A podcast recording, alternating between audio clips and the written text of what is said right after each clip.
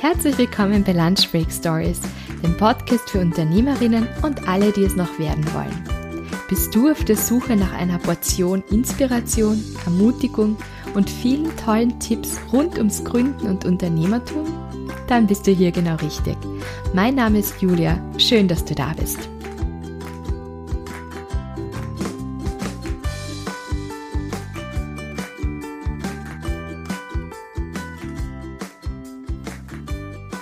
Auf meinen heutigen Gast habe ich mich ganz besonders gefreut. Und zwar habe ich die Daniela Peter oder Daniela Huber-Peter heißt sie jetzt vom Label Maffei interviewt und die Dani ist eine ganz liebe ehemalige Studienkollegin von mir. Also wir haben gemeinsam Englisch und Geografie und Wirtschaftskunde auf Lehramt studiert und die Dani hat dann nach ein paar Jahren in der Schule sich entschieden, ihre Leidenschaft fürs Nähen von einem Hobby in ein Business umzuwandeln. Und warum sie das gemacht hat und wie sie dazu gekommen ist und wie sie schafft, Job und Familie zu vereinbaren, das werdet ihr jetzt in diesem Interview hören. Ich habe mich irrsinnig gefreut, sie wiederzutreffen und seitdem mit ihr auch wieder in Kontakt zu sein. Also das war echt ein schöner Anlass, dieses Interview. Und wer Maffei noch nicht kennt, müsst ihr bitte unbedingt anschauen. www.maffei.at und auch auf Instagram oder auf Facebook. Die Dani wird es, glaube ich, im Interview auch nochmal sagen. Ich sage es euch auch nachher noch einmal, weil ich unbedingt möchte, dass ihr euch diese süßen Dinge anschaut. Sie macht total süße Babybekleidung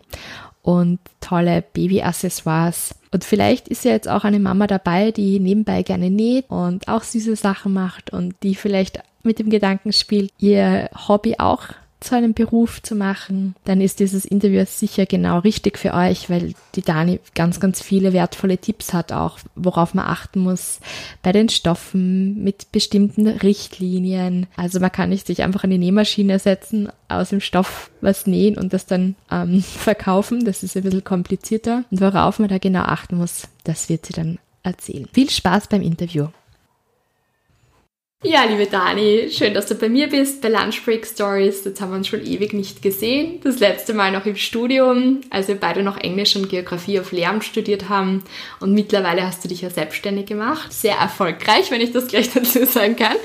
Und kannst du uns bitte einfach sagen, was du machst und ja, wieso deine Vorgeschichte vielleicht auch ein bisschen ist? Ja, sehr gerne. Ich zuerst einmal herzlichen Dank, dass du mich eingeladen hast. Ich freue mich sehr. Jetzt haben wir es ja endlich geschafft, trotz zahlreicher Kinderkrankheiten zu Hause.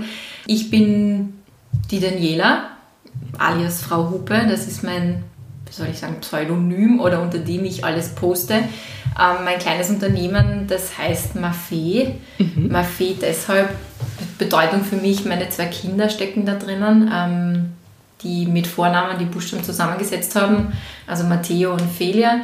Und ich ja, komme eigentlich aus einer ganz anderen Branche, wie du vorhin gerade gesagt hast. Ich bin ähm, gelernte oder studierte AHS-Lehrerin für Englisch und Geografie.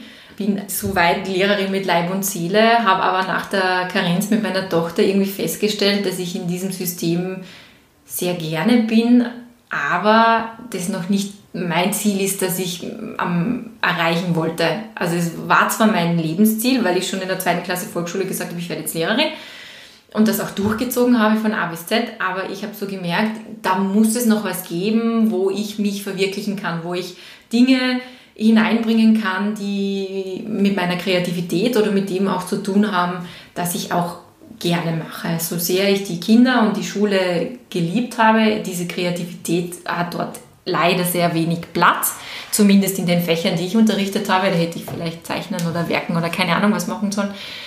Und habe dann so überlegt, was ich kann. Mhm. Und bin dann irgendwie drauf gekommen, okay, ich backe gerne, mache gerne Torten, die schauen nicht schlecht aus, kriege nettes Feedback, aber das war es dann nicht. Und dann habe ich gedacht, ah, da selbst, na, brauche ich nicht. Ne? Mhm. Und dann war es so, dass ich mit meiner ähm, zweiten, mit meinem zweiten Kind, mit meiner Tochter schwanger war. Und das war leider eine sehr schwierige Schwangerschaft. Ich musste ganz, ganz viel liegen und durfte eigentlich so gut wie nicht aufstehen von der 16. Woche. Und bin dann in der 20. Woche ins Krankenhaus eingeliefert worden und da wurde mir schon gesagt, ich komme hier nicht mehr raus ohne meine Tochter. Und dann war mir klar, okay, das wird ein paar Wochen hoffentlich gehen, weil sonst wäre ja auch die Überlebenschance sehr gering gewesen. Und dann habe ich was gesucht, das ich immer schon gern gemacht habe, vielleicht auch schon länger nicht mehr gemacht habe. Das war so die Überlegung, das mich aber beruhigt hat. Ne? Das war grundsätzlich mein jo also Yoga Nur wenn man liegen muss, ist Yoga ziemlich schwer. und dann habe ich mich so ein bisschen zurück daran erinnert, dass ich eigentlich eine Schule gemacht habe, wo man ähm, nähen gelernt hat. Und ich das immer sehr gern gemacht habe. Nicht unbedingt an der Schule selbst, weil meine damalige Nählehrerin war sehr, sehr streng und sehr genau. Und das war nicht so das, was ich gerne gemacht habe. Aber ähm, ich habe einfach immer schon sehr gerne genäht und designt und mir Sachen überlegt. Und dann haben wir gedacht, naja, warum nicht quasi das wieder aufgreifen nach über 15 Jahren? Und habe dann meinem Mann gesagt, sage bitte, schau, dass ich irgendwoher eine Nähmaschine bekomme, bring mir diese Zutaten, unter Anführungszeichen Zutaten, habe eine Liste geschrieben, was ich alles brauche. Und er hat mir dann alles ins Krankenhaus gebracht. Und ich habe dann da im Krankenhaus mit denen, bin ich so ein bisschen einen Deal eingegangen, weil die gewusst haben, ich werde da sicher einige Wochen, wenn nicht Monate verbringen.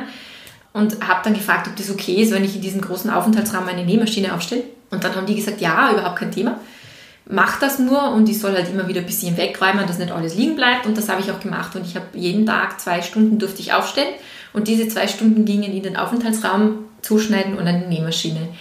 Und in den bisschen mehr als drei Monaten, was ich im Krankenhaus gelegen bin oder war, habe ich dann wirklich die ganze Garderobe bis zum zweiten Lebensjahr meiner Tochter fertig gehabt.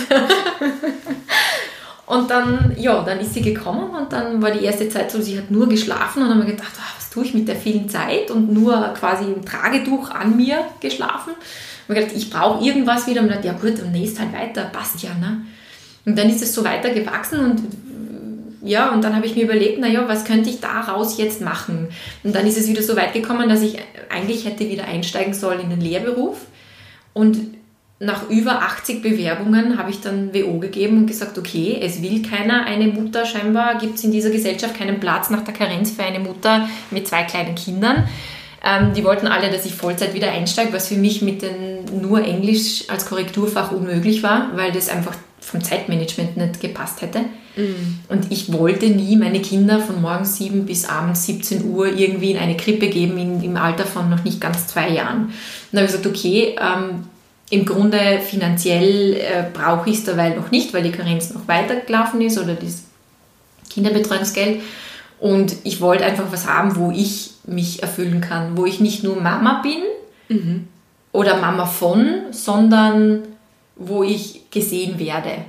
Mhm. Klingt jetzt vielleicht blöd? Nein, das klingt überhaupt nicht blöd. Nein, ich, ich denke, dass es ganz vielen so geht. Ja, diese Anerkennung wieder, ne? Mhm. dass man als Frau wahrgenommen wird, dass man gesehen wird und, und, und als Person wahrgenommen wird. Also mhm. nicht so, wer bist du? Und irgendwie, man fängt dann schon selber an zu sagen, ich bin die Mama von Matteo oder ich bin die Mama von der Felia. Ja, super gut, aber wie heißt du? Wer bist du? Was machst du? Das geht alles so unter. Das, das mhm. ist Mama sein ist schön, aber ich habe immer schon gewusst, ich bin nicht diese typische Mama, die nur Mama ist. Die nur Mama ist und nur Hausfrau ist, sondern ich bin auch wer. Mhm. Ne? Und nach, eben, nach diesem sehr langen Krankenhausaufenthalt ist dieses Gefühl immer mehr dann aufgekommen, ich möchte wieder was tun, was für mich ist. Und dann ist das Feedback von den ganzen Freunden und Bekannten war sehr groß und, und, und dann hat mich mein Mann ermutigt und gesagt, warum machst du dich nicht einfach selbstständig mit dem Nähen? Ich, wieso? Na, und dann habe ich, glaube ich, am Monat oder was drüber nachgedacht. Und dann war ich in der Gegend da von der Wirtschaftskammer und das war eine mega spontane Aktion. Ich hatte noch keine Idee, was ich mache, noch keinen Namen, noch gar nichts. Bin in die Wirtschaftskammer rein zum Gründerservice, habe gesagt, ich will jetzt ein Gewerbe anmelden. Und dann schaue ich die Dame an, welches Gewerbe? Und dann sage ich, ich habe keine Ahnung, ich will nähen. Und dann sagt sie, ja, wollen Sie nicht einmal zuerst eine Beratung machen? Sage ich, nein, ich bin nicht der Typ dafür, habe ich gesagt. Sagen Sie mal, was ich alles beim Nähen machen kann und ich nehme das, was mir jetzt äh, äh, auf Anhieb am besten gefällt. Und dann sagt sie zu mir so, ja, ähm, Baby- und Kinderaccessoires. Sage ich, perfekt, das nehmen wir. Das klingt super, sowas will ich machen. Und dann habe ich erst angefangen, mich überhaupt darüber zu informieren und einmal eine Namensfindung mhm. und so weiter, was aber dann sehr schnell gegangen ist, weil mit diesem Maffei, dieser Gedanke hat mir super gefallen. Und angefangen habe ich ja mit Puppenkleidung, diese zu nähen. Genau, ja, das wollte ich auch noch genau, nachfragen. Das mhm. waren, waren die Anfänge von Maffei, wo ich zuerst nur Puppenkleidung im Sortiment gehabt habe. Und dann habe ich aber gemerkt, dass das ähm, recht schwieriges Metier ist, weil es ist viel Arbeit, aber die Leute nicht so bereit sind, ein Geld dafür auszugeben und da kann man nie was damit verdienen. Ne? Mhm. Und dann haben wir gedacht, na, und äh, da muss noch mehr gehen. Und dann sind so die Ideen nach und nach gekommen. Und so ist Maffei dann wirklich entstanden, ja. Und wie hast du das denn gemacht? Also ich bin ja absolut nicht vom Fach, wenn es da jetzt um Stoffe geht. Ich kann auch nicht nähen, das kann mein Mann besser als ich. das ist wirklich so. Ähm, aber ich könnte mir vorstellen, dass das wahrscheinlich, dass du für bestimmte Stoffe, bestimmte Zertifikate brauchst. Du machst ja nur Bio. Stoffe, oder? Das also ist ein sehr breites Metier. Ich habe den großen Vorteil, meine äh, Uroma bzw. Oma waren beide Schneidermeister. Mhm. Mein Papa auch, der kommt auch aus der Textilbranche, hat den, den Schneidermeister und zusätzlich ist er Textilchemiker, arbeitet in einer Stofffirma, wo Stoffe produziert werden okay. und habe da wirklich Informationen aus erster Hand. Das heißt, wenn ich irgendwo nicht weiter gewusst habe oder mich informiert habe, ähm, und was nicht verstanden habe, habe ich natürlich zuerst selbst versucht zu recherchieren und mir dementsprechend Bücher zu besorgen. Ein bisschen ein Vorwissen habe ich von der Schule gehabt, aber vor allem in der Theorie nicht so viel, dass ich sage, ich hätte es jetzt komplett abdecken können. Und dann habe ich aber eigentlich immer schnell Handy her, Papa anrufen, du Papa, kannst du mir kurz erklären, was muss ich da und da, auf was muss ich da Acht geben oder ich habe ja überwiegend meine Schnitte selbst designt und entworfen, auch die, die Lederbatschal, die später dazukommen sind. Und da war ich halt immer wieder vor Problemen, wo jetzt ein Schneidermeister, wenn der da sitzt, sofort weiß, wie er das Problem lösen kann ne? und, und zeichnerisch umsetzen kann. Und ich bin da halt immer wieder so ein bisschen an meine Grenzen gekommen und dann war ich wieder in, in Vorarlberg zu Hause bei meinen Eltern, habe ich gesagt, Papa, hilf mir, wie kann ich das lösen, dass das da nicht mehr ausbricht und dort und dann haben wir das gemeinsam quasi weiterentwickelt. Und meine Oma, die hat mir dann wirklich von der Pike auf, die hat mir noch die Sachen, beziehungsweise meine Uroma, mittlerweile ist sie leider verstorben, aber die hat mir dann wirklich Sachen gezeigt, Schnittzeichnen, so diese, diese, diese, ja, das war schon fast Kunst, ne? Also mhm. wirklich, wie sie das damals noch während des Zweiten Weltkrieges gelernt hat, ne? Und das war ganz spannend. Und, und mit den Produkten, weil dieses Spielzeug, diese Puppenkleidung, ähm, das wissen viele nicht, aber in, in ganz Europa muss Spielzeug CE zertifiziert sein. Mhm. Und da gibt es zwei Möglichkeiten. Die erste Möglichkeit ist, du gibst es dem TÜV oder diversen Stellen, die das prüfen. Mhm. Das kostet ein mega Vermögen. Also da zahlst du pro Stück, das du testen lässt, ähm, über 1000 Euro. Also oder teilweise Tausende, kommt darauf an, wie lange man dafür braucht, das mhm. zu testen. Äh, und dann aber jede Farbe wieder extra, also da kommst du in Summen rein, das ist nicht bewältigbar für ein Ein-Mann- oder Ein-Frau-Unternehmen. Und die zweite Möglichkeit ist, diese ganzen Tests selbst durchzuführen. Du brauchst dann Laborbedingungen, du musst, musst dich durch Normen pauken, ähm, tausende von Seiten lesen, wirklich ganz extrem. Wer so, mal solches Rechtsdeutsch oder Normen gelesen hat, du verstehst am Anfang gar nichts.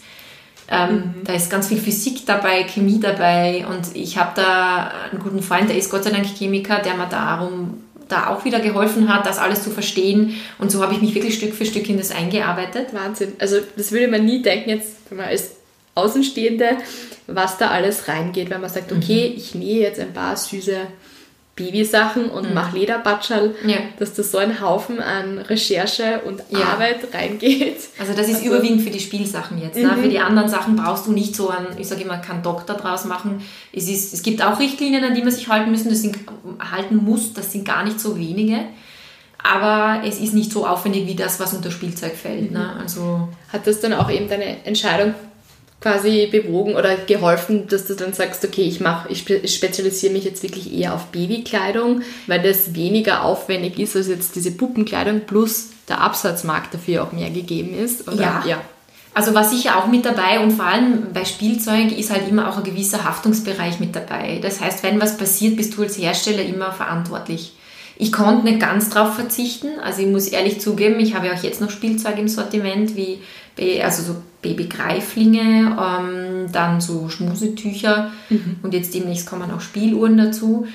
Das ist aber jetzt überschaubarer geworden. Das sind zwei, drei Produkte, die, oder vielleicht irgendwann werden es vier, fünf sein, ich weiß es nicht, so viel ich Lust habe.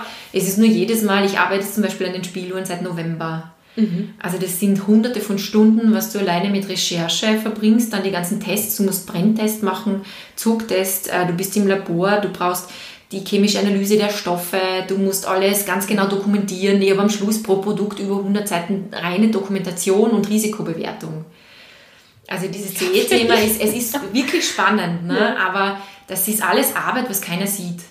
Und, und, was man auch nicht, muss jetzt auch sagen, was man auch nicht vermuten würde. Nein, als Verbraucher, sagen, woher also, sollst du es wissen? Mhm. Na, wo ich das erste Mal von CE gehört habe, habe ich erst angefangen, die ganzen Plüschtiere meinen Kindern anzuschauen und überall gesehen, ah ja, stimmt, da ist dieses CE-Zeichen oben. Mhm. Und dann habe ich begonnen zu verstehen, was da dahinter steckt. Und ich bin, oder ich kann mit, mit, mit, mit Stolz, glaube ich, inzwischen sagen, ich bin eine der wenigen in ganz Österreich, die dieses CE wirklich umgesetzt hat. Alle anderen verkaufen dies illegalerweise. Ich kann nur jedem anraten, dies nicht zu tun, weil ich wurde inzwischen kontrolliert und bei so einer Kontrolle äh, solltest du diese ganzen Vorschriften nicht eingehalten haben, kannst du gleich einmal im fünfstelligen Bereich eine Strafe bezahlen. Und das ist nicht lustig. Ne? Und ich bewundere alle, die sich trauen, solche Dinge auf den Markt zu schmeißen, ohne sich Gedanken über das Kindersicherheit zu machen. Weil allein wenn was passiert, ich würde nicht verantwortlich dafür sein wollen. Und ich habe gesagt, okay, wenn ich was mache, mache ich es zu 100 Prozent. Mhm. Und sonst gibt es bei mir nicht und das hat sich dann so durch mein ganzes ja. Unternehmen durchgezogen. Und ich muss auch sagen, das ist auch was, was mir schon während unserem Studium aufgefallen ist, dass du keine halben Sachen machst, mhm. dass du sehr, sehr fleißig und ehrgeizig bist, aber, und das schätze ich auch sehr an dir, dass du immer, also jetzt, wenn es jetzt zum Studium gegangen ist, deine Unterlagen, die immer perfekt ausgearbeitet waren, geteilt hast oder hergegeben hast. Und ja, da wollte ich jetzt fragen, nachdem sich der Ehrgeiz und das die harte Arbeit jetzt in deiner jetzigen Arbeit natürlich auch durchzieht, wollte ich fragen, ob du auch eben Kollaborationen machst. Weil das eben auch was war, was mir im Studium so aufgefallen ist. Ja, ja? also ich bin so ein Typ, also immer noch, wenn ich helfen kann, helfe ich sehr gerne. Ich habe auch fast täglich Anfragen von Leuten, die mich fragen, wie machst du das, wie, wie, wieso kannst du das verkaufen und das, hast du dafür diese und diese Berechtigung und ich helfe sehr gerne weiter. Also, oder auch, wenn mich wer fragt, äh, wo kriege ich den Stoff günstig oder wie, wie, wie kalkulierst du das oder, oder egal was, wenn ich helfen kann, bitte immer sehr gerne und vor allem im CE. Meine Freundin sagt inzwischen, du bist Expertin, die, die näht selber und macht nichts mit Spielzeug, aber wenn sie sich wo nicht sicher ist, braucht es CE oder nicht, fragt sie mich. Und ich kann inzwischen fast die ganzen Normen und Richtlinien auswendig und kann ihr genau sagen, schau, da fällt das und das an und das und das an Tests und also immer, sofort und jederzeit, wenn ich Zeit dazu habe, helfe ich, wo ich kann. Und ich bin auch eine, die, die also von Anfang an war mir wichtig, kooperativ zu sein mhm. und nicht äh, in anderen Unternehmen irgendwie Konkurrenz zu sehen, weil jeder hat seinen eigenen Stil, jeder macht sowieso sein eigenes Ding und wieso soll man nicht sich gegenseitig unterstützen und sagen, okay, wir können voneinander profitieren, du hast das Wissen, ich das, fügen wir es zusammen, haben wir ein viel größeres Wissen. Mhm. Und das mache ich auch heute noch so. Und das ist mir, persönlich ist es extrem wichtig und schätzen, glaube ich, auch die anderen an mir, weil ich einfach ein recht zugänglicher Mensch in dem Sinne bin und sehr offen. Mhm. Sehr schön. Mit wem machst du dann zum Beispiel Kooperationen? Ähm, Im Moment, also in, in verschiedenen Bereichen, also nicht nur im, auch in der gleichen Sparte, und dann aber auch in, in anderen Sparten wie bei Schnullerkettenhersteller. Ähm, dann habe ich eine Freundin, die näht nur Kuscheltiere. Ähm, dann eine andere, die macht überwiegend so ähnliche Sachen wie ich, also auch Babyaccessoires, aber halt wieder in einem ganz anderen Stil. Mhm. Ähm, also wirklich von, von A bis Z. Natürlich ist es alles ähnlich und es dreht sich alles um das Thema Schwangerschaft, Geburt und, und, und Muttersein, weil das einfach der Bereich ist, in dem ich mich gut auskenne und wo ich Tipps geben kann oder auch froh bin, wenn ich zwischendurch Tipps bekomme.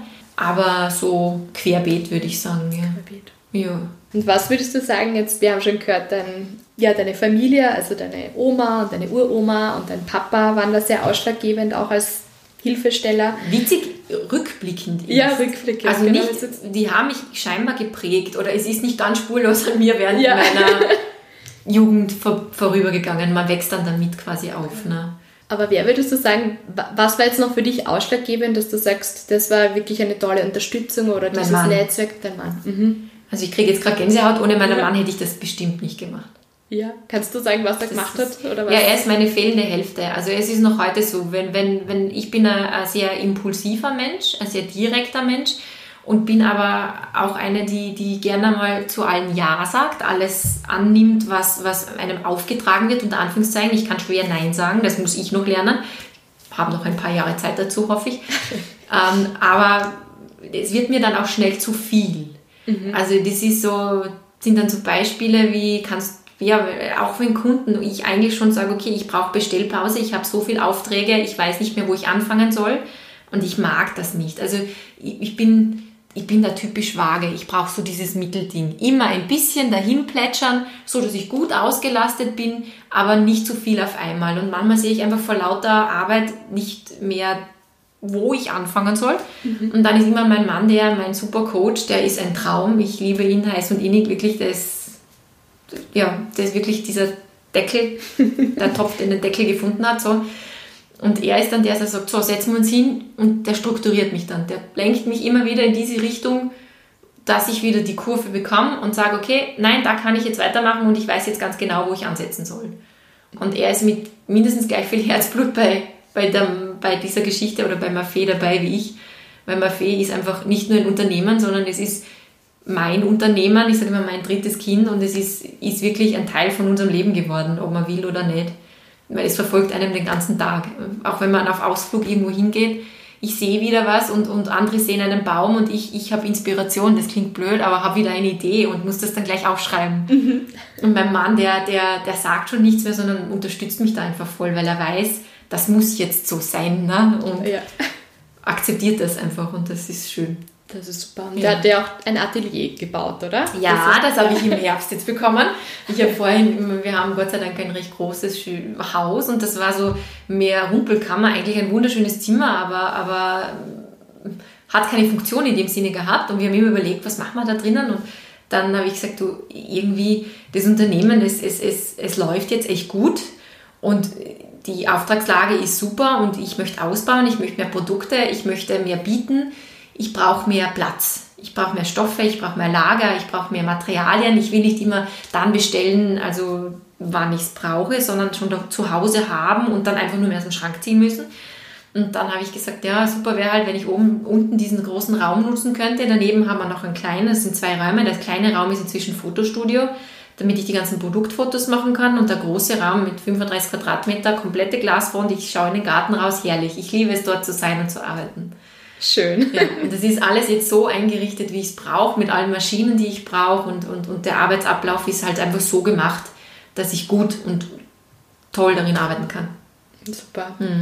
Und du hast ja auch eben zwei noch recht kleine Kinder. Ich meine, der, der Matthäus ist jetzt schon größer. Acht, ja, stimmt. Genau. Aber die Felia ist ja doch noch jünger. Die ist jetzt gerade drei geworden. Genau. Ja. Wie, wie machst du das dann von der Arbeitszeit? Wie teilst du dir das ein? Wie kann man sich von dir so einen typischen Arbeitstag oder Familientag, Arbeitstag vorstellen? So selbstständig, äh, selbst und ständig. Ähm, es ist wirklich so, ich hätte es nicht gedacht. Ähm, die, den Stundenlohn darf ich mir nicht ausrechnen, weil dann würde ich es nicht machen. Ich mache es wirklich deshalb, weil ich es gern tue, weil es mir irrsinnig viel Spaß macht, weil, ja, weil das einfach mein Leben ist im Moment und das passt gut so.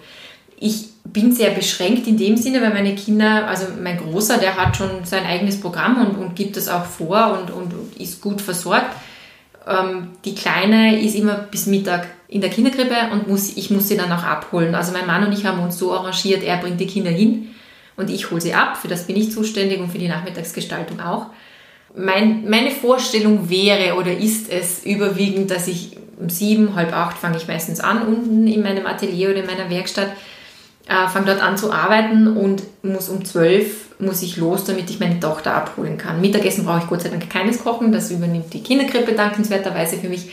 Und das sind dann wirklich diese viereinhalb Stunden, wo ich aktiv arbeiten kann. Nur meistens bleibt es nicht dabei. Also es ist, und Traum wäre Montag bis Freitag. Mhm. Das schaffe ich meistens leider auch nicht.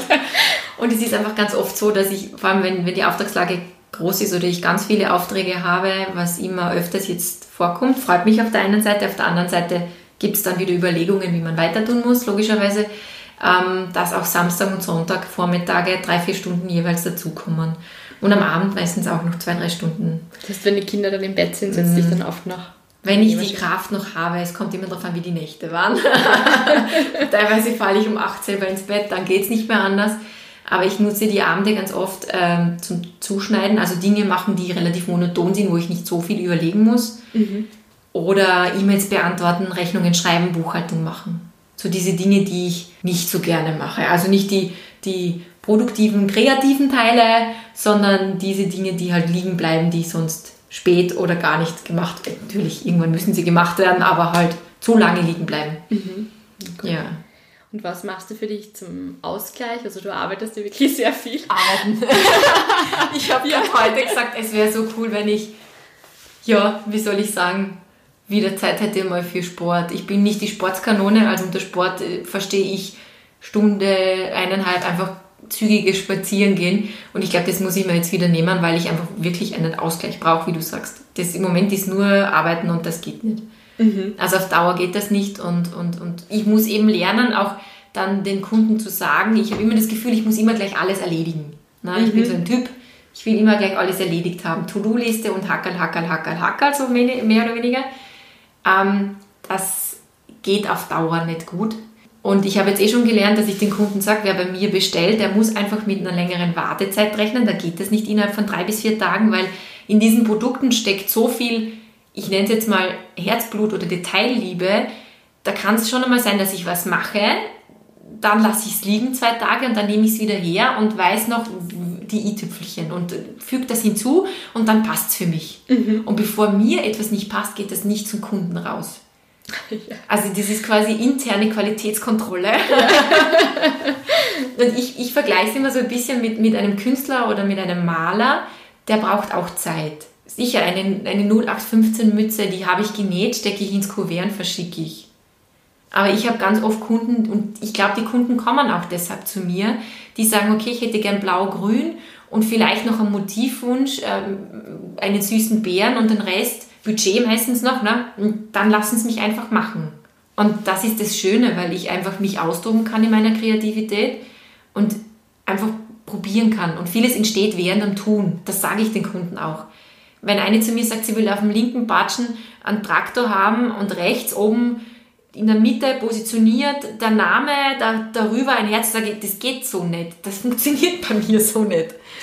Also bei mir ist das wirklich so, dass ich sage, wenn ich dann, das kann spontan sein, wenn ich es vor mir liegen habe, sage ich, nein, es ist nicht stimmig und ich verändere das jetzt. Und ich habe Gott sei Dank noch nie jemand gehabt oder eine Kundin gehabt oder übrigens sind es Frauen, die bei mir bestellen, ähm, wo gesagt hat, das gefällt mir nicht und das freut mich sehr. Also ich mache wirklich so lang, bis ich damit zufrieden bin. Und bist du auch selbst dein schärfster Kritiker oder oh ja. schärfste Kritikerin? Oh ja, oh, ich ganz oft, dass ich sage, nein, es passt noch nicht. Und dann, ist dann, dann frage ich ihn Andi, also mein Mann, und dann sagt er, schau, dass es jetzt verschickst, du kannst nicht noch länger. Das ist gut so, das ist wunderschön, das passt so. Und dann bin ich immer, ich weiß nicht, ich habe das jetzt gibt es Maffei fast seit zwei Jahren und oftmals so, dass kriege ganz oft ganz liebes Feedback von Kunden und E-Mails, wenn sie die Sachen bekommen, weil sie ja teilweise wirklich nicht wissen, was sie kriegen, wie es ausschaut. Ne? Und dann jedes Mal habe ich Herzklopfen und Herzrasen, wenn ich sehe, eine Kundin schreibt mir ein E-Mail, weil ich so Angst habe, dass irgendwann drinnen steht, es gefällt mir überhaupt nicht. Ja. Aber es ist Gott sei Dank immer so, dass, dass sie wirklich sehr glücklich sind und ich mich dann total mitfreue. Und das ist dann die, die Bestätigung oder der Lohn, warum ich dann auch weitermache. Es ist wirklich nicht das Geld, weil wenn ich das umrechnen würde in die Arbeitszeit, da bleibt gar nichts über, sondern es ist dieses, diese Anerkennung, dieses Feedback von den Leuten und die Bestätigung, dass das, was ich mache, scheinbar gut sein muss. So. Ja, nicht nur scheinbar. Nicht nur Scheiße. Bisschen mehr Selbstvertrauen, ich weiß, daran muss ich noch arbeiten. Super. Ja, Dani, wie, wie schaut es aus in der Zukunft? Kannst du uns einen kleinen Ausblick geben? Also du machst ja süße Lederpatschel, tolle mhm. Babysets und du bietest aber auch Kurse an. Ja. Ähm, wie schaut es aus? Was, was wird es noch geben? Was können wir noch von dir erwarten? Also die Kurse, ähm, das war so eine Spontanaktion wieder, weil ich ganz oft Anfragen habe von Silbernäherinnen, die die mich verfolgen oder Abonnenten sind auf Facebook oder Instagram. Jetzt bin ich ja neu auch auf Instagram seit November, glaube ich. Mhm. Habe mich immer geweigert, weil ich gesagt habe, ich bin mit Facebook schon überfordert, weil dort habe ich inzwischen so viele, die, die folgen, dass ich gesagt habe, ich kann nicht noch einen Kanal öffnen. Dann hat meine meine Nichte, also Nichte von meinem Mann, muss ich eigentlich sagen, die ist jetzt 15, gesagt, du musst unbedingt auf Instagram, deine Bilder, die sprechen für sich und das ist deine Plattform und die jungen Leute sind alle auf Instagram und es ist voll out, auf Facebook zu sein. Und ich so, ja, okay, und, und, und, und dann habe ich gesagt, dann erklär mal, wie das überhaupt funktioniert, weil ich als super Computer Genie oder wie auch immer, ja, und dann hat sie mir das alles gezeigt und das ist auch okay so und Instagram läuft wirklich gut, hätte ich nicht gedacht und war ganz überrascht dann war die Idee eben, dass ich oft Anfragen von Selbermacherinnen gekriegt habe, ob ich nicht Kurse geben würde. Und ich sage, ich kann das nicht und ich mache einfach und ich kann. Und ich dachte, warum nicht? Du bist Lehrerin, sicher kannst du das. Und ich brauche dann immer ein bisschen Zeit, bis ich mich für solche Dinge entscheiden kann. Und dann habe ich einen Kurs gepostet und dann habe ich gleich so viele Anmeldungen gehabt, dass ich damit fünf Kurse habe füllen können. Und dann waren halt die ersten fünf Kurse ziemlich schnell voll und im Herbst ist das super gelaufen und dann habe ich gedacht, okay, das mache ich weiter. Und jetzt ist dann der Plan, noch im Frühjahr Kurse für Kinder auch anzubieten, Nähkurse. Mhm weil ich da auch ganz viele Anfragen habe und, und die Mütter da gemeint haben, du bist ja eh Lehrerin, das würde sich doch anbieten. Ja, das wird sich für mich auch mehr anbieten, dass ich nicht nähen kann und meine Tochter gerne nähen lernt. Ja, und dann habe ich gedacht, okay, dann werden wir das auch einmal ausprobieren und mhm. ja. Das Super. ist so die, diese Zukunft. Und Zukunft in dem Sinne, die Frage ist, wohin geht es mit Maffei, wenn es so schön weiter läuft und bergauf geht? Oder wie mein Steuerberater gesagt hat, dein Potenzial ist enorm. Wir haben gerade den ersten Steuerausgleich von 2017 gemacht und er hat gemeint, die Wachstumsrate deiner Umsätze ist beachtlich. Das imponiert ihm sogar nach über 20 Jahren Berufserfahrung. Ähm, dass man halt vielleicht dann anfängt zu überlegen, stellt man wen ein, weil mhm. irgendwann nur mehr arbeiten geht nicht. Wie das auch immer dann ausschauen wird, das weiß ich noch nicht. Aber so wie es ausschaut, wächst Maffei ganz schön und das freut mich sehr. Super. Danke, Dani.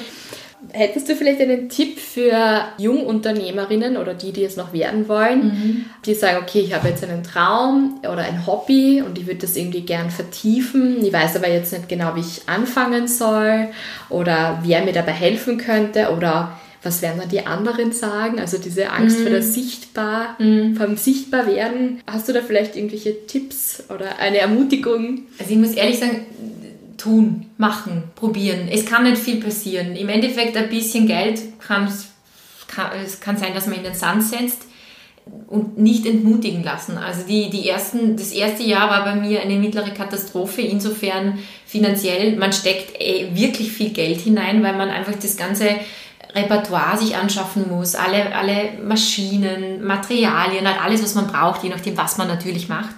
Und dass da ein Minus dabei rauskommt, ist ganz normal. Also man sollte schon ein wenig ein Erspartes haben und nicht zu blauäugig sein, weil ich oft Anfragen habe, auch über Facebook, die ich auch gerne immer beantworte, wenn ich die Zeit dazu finde. Ja, glaubst du, ist es realistisch, wenn ich mich selbstständig mache, dass ich gleich von Anfang an 300, 400 Euro Nettogewinn habe im Monat? Und da muss ich klipp und klar sagen, also in der Branche, wo ich bin, nein. Ja, mhm. Das ist einfach so. Weil bis du dir ein Unternehmen aufgebaut hast, bis du dir einen Namen gemacht hast, bis du deinen Stil, eine Linie gefunden hast und einmal alles investiert hast, was du haben möchtest, das dauert mindestens ein. Also ich merke jetzt nach fast zwei Jahren, jetzt läuft so, wie ich das wollte.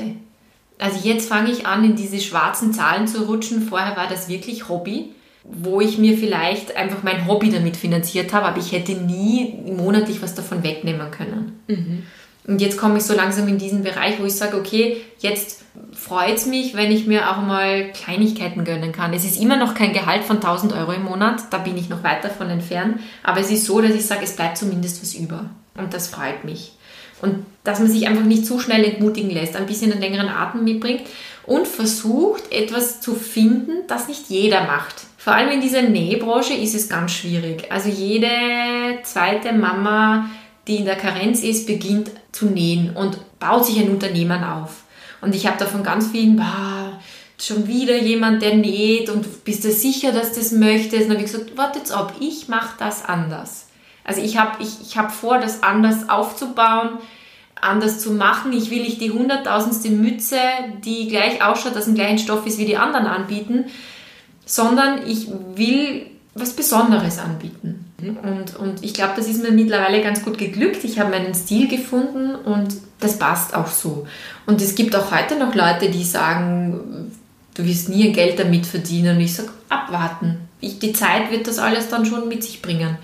Und dass man sich da einfach nicht zu schnell entmutigen lässt. Und nur weil andere sagen, es gibt schon fünf, die das machen, zieh dein Ding durch und mach einfach.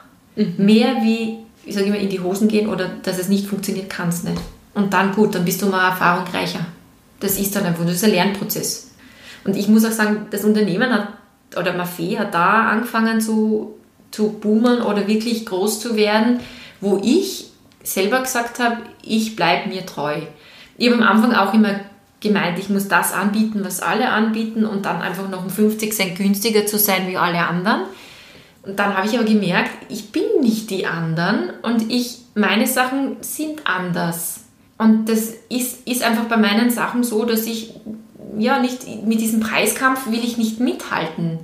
Meine Sachen sind, die zeichnen sich durch ganz andere Qualitäten aus. Es ist qualitativ hochwertig, ich habe Biostoffe, ich schaue auf Nachhaltigkeit, ich versuche die Dinge detailverliebt herzustellen. Es gibt bei mir immer irgendwelche Kleinigkeiten mitgeliefert als Dankeschön, die es sonst nicht käuflich erwerblich gibt, äh, zu erwerben gibt. Und ich versuche halt, mich von der Masse insofern abzuheben, indem ich immer den anderen einen Schritt voraus bin und Dinge mache, die andere nicht machen. Ich habe auch ganz viele Nachahmer. Es gibt ganz viele, die dann anfangen, die Sachen zu kopieren. Am Anfang habe ich ein Riesenproblem damit gehabt. Also es war eine, die hat die komplette Homepage von mir kopiert, alle Fotos runtergenommen, alle Texte. Unglaublich. Ja, wirklich ganz, ganz arg. Ja. Da bin ich aber auch dann rechtlich dagegen vorgegangen, weil das geht gar nicht. Ähm, und dann halt auch einfach Dinge, die kopiert werden. Aber ich denke mal, am Anfang habe ich ein Riesenproblem damit gehabt und mittlerweile sehe ich das eigentlich als Kompliment. Ich wollte gerade sagen, ist nicht, es gibt es da irgendwie so ein, ein Sprichwort, Imitation is the highest form of flattery oder Danke. so. Ja. genau, also es ist wirklich so, dass ich sage, okay, es bestätigt mich einfach in der Meinung, dass das, was ich mache, was Besonderes ist, das nicht jeder macht. Das ist auch wichtig, dass man nicht zu viel auf die anderen schaut, sondern seine Linie verfolgt. Und das, weil das ist authentisch. Ja. Und ich glaube, dieses, dieses, dieses authentisch sein ist eines der wichtigsten Dinge, weil man sieht das auch als Kunde. Und die Kunden, die ich habe, bin ich überzeugt davon, dass die nicht bei wem anderen bestellen würden, weil die nämlich genau das in Kauf nehmen, dass sie drei bis vier Wochen auf ihre Produkte warten, weil sie eben diese Detailverliebtheit, dieses auch nett verpackt und eine schöne Verpackung dazu und die wollen das und die bezahlen das auch gerne. Und die sagen dann, okay, das sind mir die fünf Euro mehr einfach wert.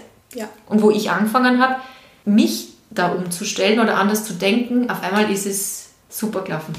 Sehr und ich glaube, man muss sich diese, diese, wie soll ich das nennen, ähm, seinen Wunschkunden visualisieren.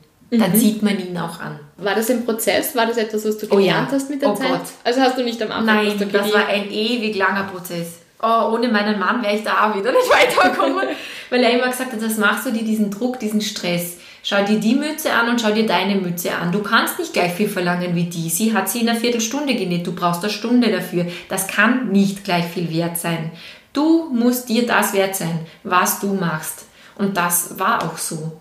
Und zu dem Zeitpunkt, wo ich angefangen habe, so zu denken und meine Preise einfach wirklich kalkuliert habe, da stecken keine Unsummen drin. Und da, da, da, da ist nicht so, dass ich sage, ich mache Riesengewinne, sondern die sind eh sehr knapp kalkuliert. Aber sie sind so kalkuliert, dass ich sage, okay, ich habe ein gutes Gefühl dabei und wenn ich was verkaufe, habe ich nicht das Gefühl, ich arbeite umsonst. Das ist aber ganz wichtig, ja. dass ja. man seinen, seinen Wert auch kennt und den auch ja, genau. keine Scheu hat, das dann auch zu verlangen. Genau. Und das auch auf jeden Fall. Also sich einfach, das ist das Wichtige, sich treu bleiben und, und zu versuchen, das umzusetzen, was man sich wünscht oder gerne hätte. Und, und so, ich glaube, so dieses in dieses, ich glaube an, an, an das Universum, also wenn ich was in das Universum, oder man mag, es nennen, wie man will, eine höhere Macht oder Gott oder wie auch immer, es ist bestimmt wer da, der das lenkt. Und ähm, es, es kommt genau das, was man braucht. Man muss nur Geduld haben und sich selber treu bleiben. Und dann wird das schon. Dankeschön, Dani. Und äh, vielleicht noch wo, du hast es schon ganz kurz gesagt, ähm, auf Instagram bist du jetzt seit November und ähm, auf Facebook bist du schon länger vertreten und deine eigene Homepage hast du auch. Mhm. Kannst du uns einfach noch sagen, wo man dich findet, falls jetzt jemand gleich ein süßes Babyset bestellen möchte? Ja, ich habe seit, seit eben seit ich mein, meine Werkstatt habe oder mein Atelier, habe ich die Möglichkeit, dass ich am Freitag so Öffnungszeiten habe. Mhm. Also bei mir zu Hause direkt Freitag von 9 bis 12 Uhr kann man auch ohne Voranmeldung einfach vorbeikommen ähm, oder vorher einen Termin mit mir ausmachen. Ich bin da auch flexibel, vormittags geht immer.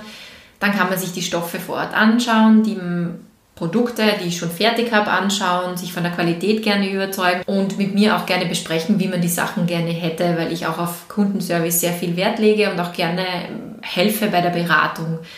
Die Möglichkeit gibt es dann im Herbst, werde ich voraussichtlich in einer, wie soll ich sagen, so eine Art Ausstellung im Schloss Ayola sein. Das wird am 1. September sein. Also nicht voraussichtlich, sondern fix. Ja. und ich, ich versuche so halbjährlich auf verschiedene Veranstaltungen zu gehen. Wo die immer sind, gebe ich aber auch auf der Homepage ja, bekannt. ja, das wäre www.mafe.at und unter der Kategorie Termine findet man auch die aktuellen Termine, wo ich als Ausstellerin bin. Wo ich nicht bin oder was ich jetzt ausprobiert habe, sind solche Weihnachtsmärkte und Ostermärkte. Da passe ich vom Konzept einfach nicht hin. Und mich findet man eher auf, auf Messen. Zum Abschluss stelle ich meinen Interviewgästen gerne drei Fragen, weil ich das immer ganz spannend finde, was dann die unterschiedlichen Gäste darauf antworten. Und zwar meine erste Frage wäre, wer oder was inspiriert dich? Das kann jetzt für deine Arbeit sein, das kann auch persönlich sein. Oh, das ist eine schwierige Frage. Das ist schon diese, die, ich habe die schon als Kind in Freundebüchern. Wer ist dein Idol? Wer ist dein Star? Ich habe da nie was hinschreiben können. Es kann aber auch sein, dass du sagst, du mich inspiriert. Du hast vorher gesagt, die Natur. Auch wenn du jetzt irgendwo alles, draußen bist. Ja, ja, alles im Leben. Ich gehe irgendwo hin, ich sehe irgendwas und, und habe eine Idee für ein neues Produkt. Oder habe eine Idee für eine neue Umsetzung.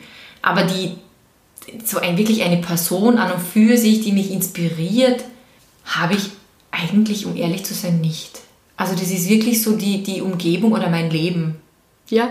Oder auch wenn ich mit meinen Kindern gerade was mache und ich finde es zum Beispiel unpraktisch, weil ich äh, vor allem am Anfang ermützig und der, der Schnitt, das rutscht dauernd runter und das ist blöd und dann setze ich mich hin und zeichne und probiere das umzusetzen. Das gleiche war mit den Lederbatschern. Mich hat immer so gestört, dass die Lederbatschern sich nicht dem Fuß anpassen, sondern der Fuß sich quasi im Schuh oder am Lederbatschen anpassen muss. Und ich habe mir gedacht, es muss doch eine Möglichkeit geben, dass das besser hält und sich, ja, dass es quasi fast jedem Fuß passt. Und die Möglichkeit, da habe ich so lange rumgetüftelt, bis ich das herausgefunden habe. Mhm. Also ich, ich, so wirklich das Leben lehrt mich. Und da hole ich meine Durchaus legitim. raus. Sehr gut. Ja, dann ähm, die zweite Frage ist, das ist dann auch immer ganz spannend, was dann darauf geantwortet wird. Und zwar eben, ob du ein Morgenritual hast. Und zwar gibt es schon ganz, ganz viele Bücher, zum Beispiel von der Laura Vanderkamp, What mhm. the Most Successful People Do Before Breakfast. Und ja, was machen berühmte Leute vor dem Frühstück und so weiter? Was machen erfolgreiche Leute?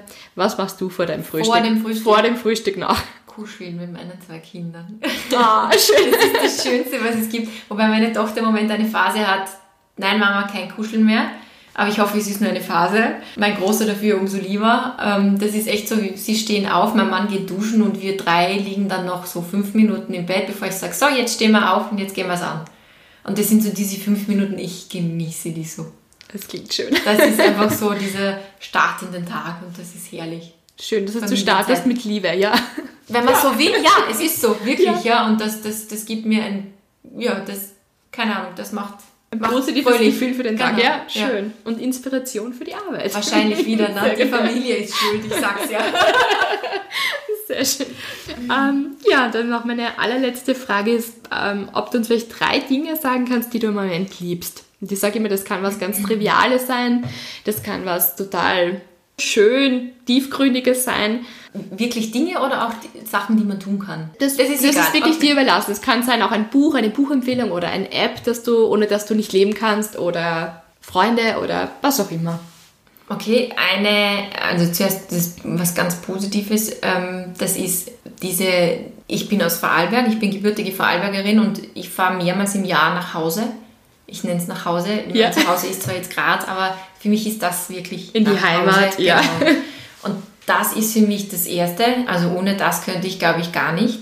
Das sind so diese Highlights, die werden im Kalender markiert und die Kinder zählen schon die Tage, weil sie lieben Oma, Opa heiß innig und Uroma, Uropa und alle draußen. Und, und das ist für mich so, wieder die Freundinnen zu treffen, ein Stück wieder zurück in meine Vergangenheit zu kommen. Und das ist wirklich Urlaub und Erholung für mich. Also das ist herrlich. Die Berge, Vorarlberg ist einfach wunderschön. So, bevor ich jetzt da noch weiter abschweife. das ist das Erste. Mhm. Ähm, das Zweite, eine gewisse Hassliebe, ohne dass ich nicht mehr könnte, ist mein Handy. Ich sage leider zu meinem Leidwesen, weil man kommt da in eine gewisse Abhängigkeit rein, die nicht so unbedingt das ist, was man will. Und es ist auch einfach da der Luxus für mich, dass ich einfach ganz bewusst sage, ich schalte es aus zwei Tage und ich mache nichts damit. Das ist das Zweite, was ich genieße. Und das dritte, Dinge, die ich liebe, ja, kreativ zu sein. Das ist egal wie, ich, ich liebe dekorieren, mein Haus ist von A bis Z dekoriert. Im Garten, Blumen pflanzen, die Natur, alles einfach, ja, das ist meine Inspiration und, und, und etwas, das ich liebe. Danke. Meine Kinder jetzt außen vor und die Familie, das ist für mich kein Ding drum. Ja. Das, das ist klar. Genau, das ist, das ist selbst, verständlich, dass man die liebt. ja, Dani, vielen Dank. Vielleicht noch einen letzten, einen letzten Motivationssatz für Frauen, für Unternehmerinnen? Sehr gerne nicht abbringen lassen, seine Idee durchziehen, das habe ich vorhin schon gesagt.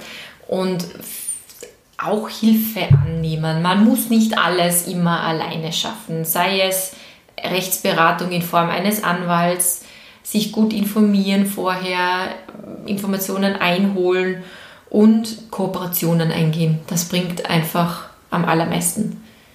Konkurrenzdenken hilft keinem was. Ja, vermutlich seid ihr jetzt genauso begeistert von Adani, wie ich es bin.